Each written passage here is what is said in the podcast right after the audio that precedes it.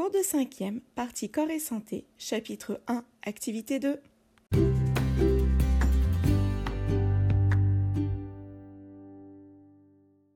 Bonjour à tous, j'espère que vous allez bien. Lors du dernier cours, nous avons appris que, pour fonctionner, les organes ont besoin principalement de dioxygène, d'eau, de glucose, mais aussi des minéraux. Au cours du fonctionnement, ils rejettent principalement du dioxyde de carbone. Nous verrons plus tard qu'ils rejettent aussi d'autres choses. Noémie est contente que vous ayez aidé à comprendre ce, euh, ce dont ont besoin les organes pour fonctionner.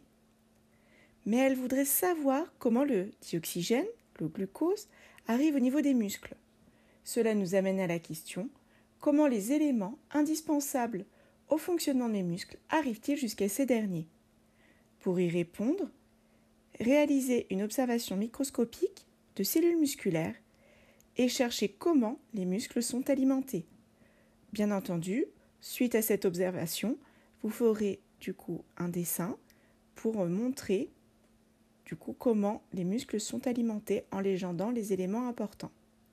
Je vous souhaite bonne chance, vive la curiosité, à bientôt